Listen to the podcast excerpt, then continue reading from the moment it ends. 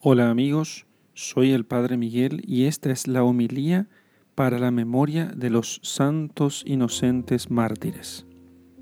Lectura del Santo Evangelio según San Mateo capítulo 2 versículos 13 al 18.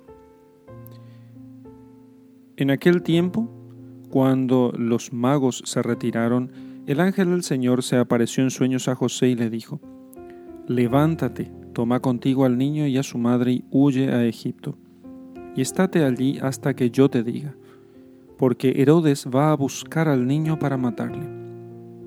Él se levantó, tomó de noche al niño y a su madre y se retiró a Egipto, y estuvo allí hasta la muerte de Herodes, para que se cumpliera lo dicho por el Señor por medio del profeta. De Egipto llamé a mi hijo. Entonces Herodes, al ver que había sido burlado por los magos, se enfureció terriblemente y envió a matar a todos los niños de Belén y de toda su comarca, de dos años para abajo, según el tiempo que había precisado por los magos. Entonces se cumplió lo dicho por el profeta Jeremías. Un clamor se ha oído en Ramá, mucho llanto y lamento. Es Raquel que llora a sus hijos, y no quiere consolarse porque ya no existen. Palabra del Señor. Gloria a ti, Señor Jesús. Queridos hermanos, cuando Cristo nuestro Señor nació, hacía treinta años que reinaba en Judea Herodes Ascalónita, extranjero, aborrecidísimo por los judíos, que no lo querían por su fiereza y su mala condición. Vinieron a Jerusalén los magos, creyendo que en, esta ciudad tan importante del reino habría nacido el rey de los judíos, que la estrella les había anunciado. Pero Herodes quedó turbado y informado de que el Mesías prometido había de nacer en Belén de Judá. Enteróse muy particularmente de los magos acerca de la estrella y del tiempo en que se les había aparecido a esa estrella, y les pidió a los magos que fuesen a Belén que adorasen al santo niño y que volviesen a darle noticias de lo que ellos habían encontrado, para que él también, supuestamente, fuese a adorarlos.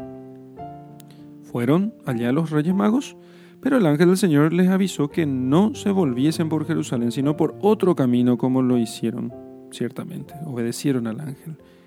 Herodes se enojó y al creerse engañado y carcomiéndose de su propia ambición y lleno de saña y de furor, determinó por todos los caminos que pudiese matar a aquel niño, a quien él temía y pensaba que le había de quitar su reino. Entonces el ángel del Señor apareció a San José y le mandó que con el niño y la madre huyese a Egipto estaba ya a salvo el único niño a quien quería matar Herodes, cuando este hombre malvado, ciego por la pasión, llama a los soldados, capitanes y los ministros de su corte y les da orden de que pasen a cuchillo todos los niños que en los dos últimos años hubiesen nacido no solamente en Belén, sino además en todos los pueblos y aldeas de la comarca de Belén, de los alrededores. Armados entonces con este impío y cruel mandato, Aquellos crueles carniceros dieron como lobos en una manada de inocentes corderos sin que fuese parte para ablandar aquellos feroces inhumanos pechos, el fiero y lastimoso espectáculo que ofrecían los llantos de las madres, las heridas de los niños inocentes y la sangre de aquellos puros y tiernos corderos que por todas partes corrían.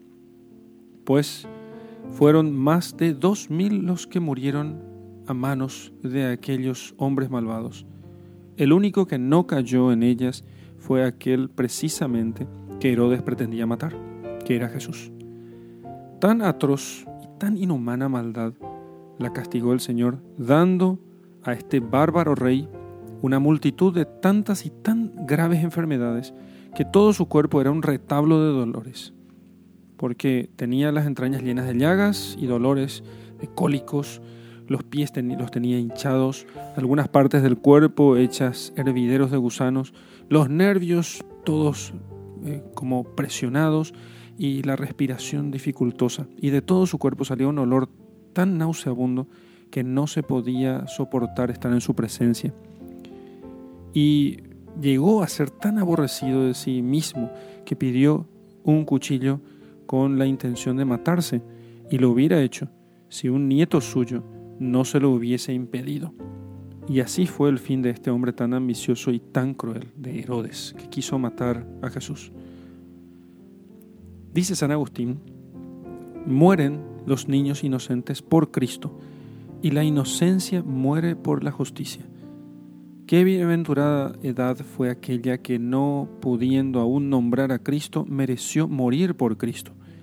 Qué dichosamente murieron aquellos a quienes entrando en esta vida tuvo fin su vida. Pero el fin de su vida temporal, dice San Agustín, fue el principio de la vida eterna, de la bienaventuranza eterna, porque Cristo los premió con la gloria. Apenas habían llegado a los pañales y cunas de la niñez cuando ya recibieron la corona de los mártires.